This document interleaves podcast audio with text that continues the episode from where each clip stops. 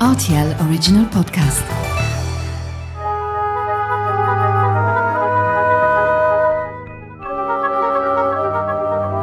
La route des vins du Luxembourg. Bonjour Grégory Méo.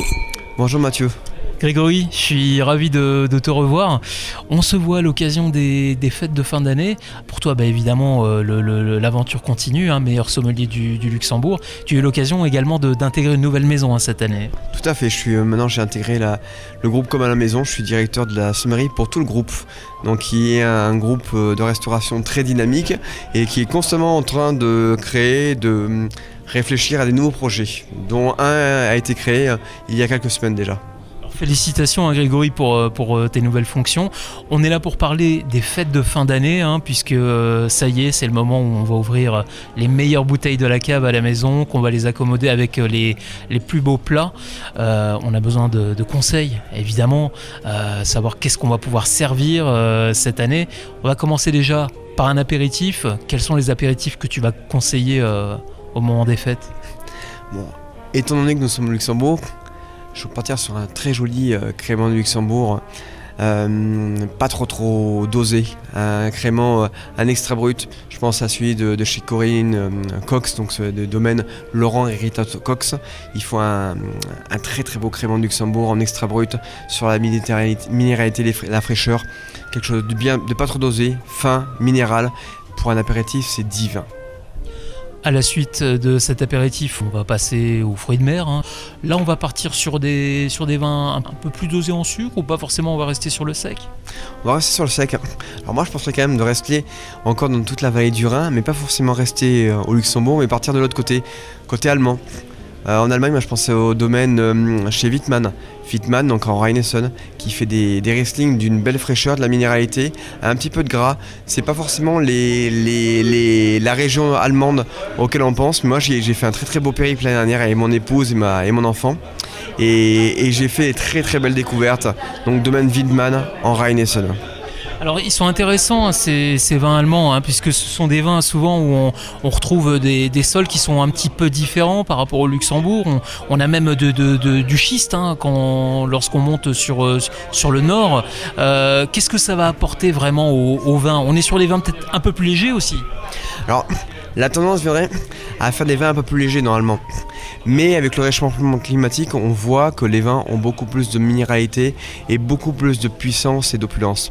Donc on a vraiment des vins beaucoup plus gastronomiques et pas forcément euh, l'image des vins allemands secs euh, et qui sont trop asséchants, euh, pour lesquels on n'a pas vraiment de plaisir. Là, on a vraiment des vins qui ont un peu plus de gras et dont le, terroir s'exprime beaucoup plus. Donc les schistes et également l'argile bleue et qui va vraiment vraiment différencier les Riesling par rapport à ce qu'on peut trouver en Alsace ou au Luxembourg. Les fêtes de fin d'année, c'est aussi le moment de, déguster des, volailles, des volailles un, petit peu racées. hein, euh. Qu'est-ce qu'on propose comme vin euh, dans ces cas-là? C'est forcément du rouge ou pas que? Alors, un grand classique de la gastronomie française, partir directement sur un grand Bourgogne. Par exemple, un Puigny Montrachet. Là, tout de suite, j'ai en tête un Puigny Montrachet Pucelle, par exemple, sur un millésime 2016 de chez Claude Leflèvre. Je sais que certaines personnes en Luxembourg euh, en sont friands. Et je pense que si vous avez euh, ce style de vin, ou même un beau meursault, un grand meursault sur par exemple un premier cru les Schoenvotte, je pense que si vous avez des choses comme ça dans votre cave avec euh, quelques années, ça peut être un très très grand plaisir. À servir par contre euh, aux alentours de 11-12 degrés et passer avec, dans une carafe, hein, pas trop trop froid. Alors le conseil, si vous ne savez pas comment les servir, moi je conseille toujours aux, personnes de les sortir 15 minutes avant du frigo, de les servir dans la carafe pour que le vin puisse s'exprimer et prendre un petit peu de température. Et là, vous, normalement, vous avez un maillage qui est sublime. Alors, avant la volaille, parfois, il y a aussi l'instant foie gras, comme on dit. Donc, je vais te poser une petite colle aujourd'hui. Est-ce qu'il est possible de déguster un foie gras, mais pas forcément avec un vin français, avec un vin luxembourgeois, tiens? Un foie gras. Alors moi, le cépage et le vin luxembourgeois en tête tout de suite pour un foie gras qui ne sera pas forcément sucré. Partir sur le glou du paradis de chez Abidur. Un océrois qui est magnifique, un élevage en barrique. Si vous arrivez à en avoir sur des millésimes un petit peu aboutis déjà, qui ont 3 ou 4 ans, c'est somptueux. Toujours avec un élevage, euh, euh, enfin avec un service euh, en carafe, dans des beaux verres bien, grands pour aérer le vin. Là, vous aurez un accord qui sera sublime. Les coquillages, bien évidemment, mais aussi pourquoi pas le, poisson, euh, poisson cuit. Euh, tiens, d'ailleurs, ça me fait penser le crément. On va pouvoir le déguster avec euh, ce poisson? C'est pas simplement pour l'apéro.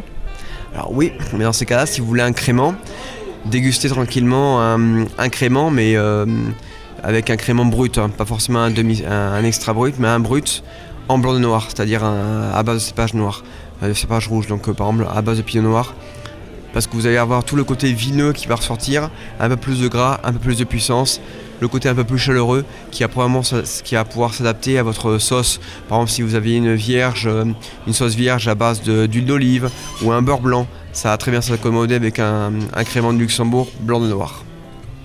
On embraye sur le fromage, qui est un moment également important, puisqu'on le sait, on a vraiment plusieurs types de fromages, des fromages qui vont être plus forts, d'autres qui vont être plus fins. Est-ce que c'est délicat justement de, choisir des vins pour, euh, pour les fromages ou est-ce qu'on finalement avec certains vins on va pouvoir couvrir à peu près toute la panoplie de, fromages disponibles à l'occasion de ces fêtes de fin d'année?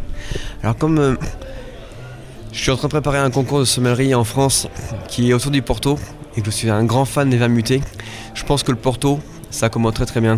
Si vous prenez, là je pense tout de suite à la maison euh, Grahams, si vous prenez un, un Porto Grahams 20 ans, un Tony 20 ans, ça, c'est un accord parfait. Parce que ça allie en même temps une acidité volatile qui est un petit peu élevée, la concentration, l'évolution, le côté un petit peu oxydatif, et avec des fromages, les tanins sont bien fondus, bien évolués, et avec les fromages, le côté un petit peu sucrosité et acidité volatile, un petit peu d'amertume, ça fonctionne très très bien, surtout avec les bleus. Si vous êtes fan de Stilton, c'est l'accord parfait pour les fans de Noël. C'est très bien que tu nous parles de Porto, Grégory Millot, puisqu'il est aussi un Porto qu'on peut trouver au Luxembourg. Tout à fait. Alors le Porto, qui ne s'appelle pas Porto, il s'appelle Corto.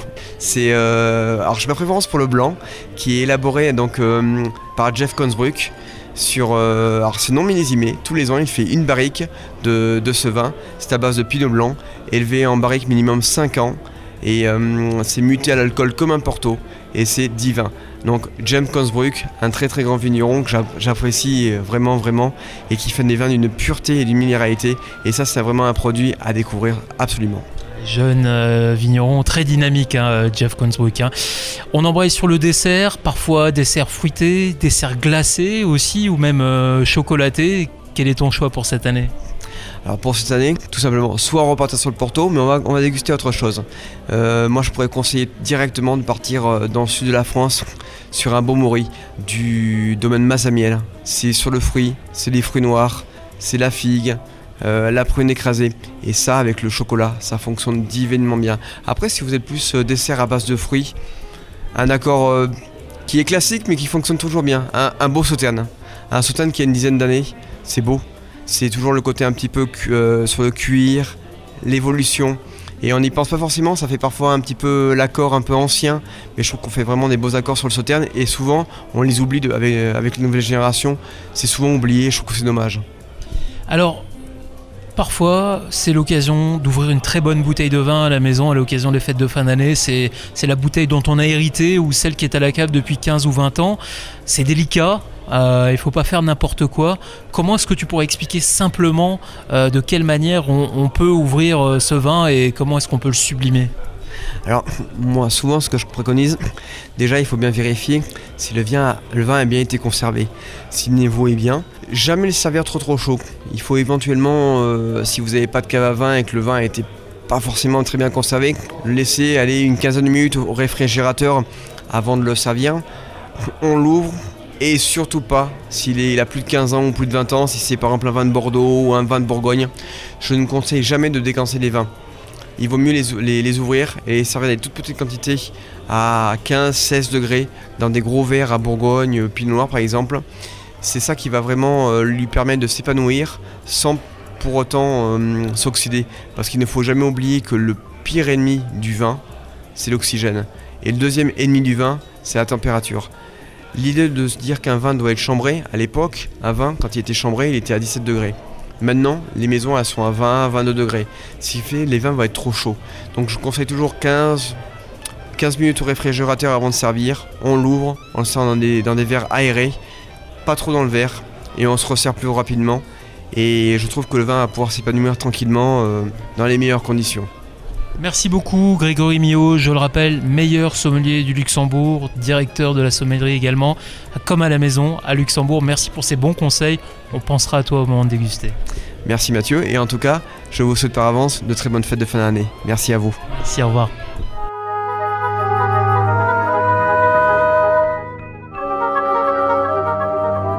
La route des vins du Luxembourg.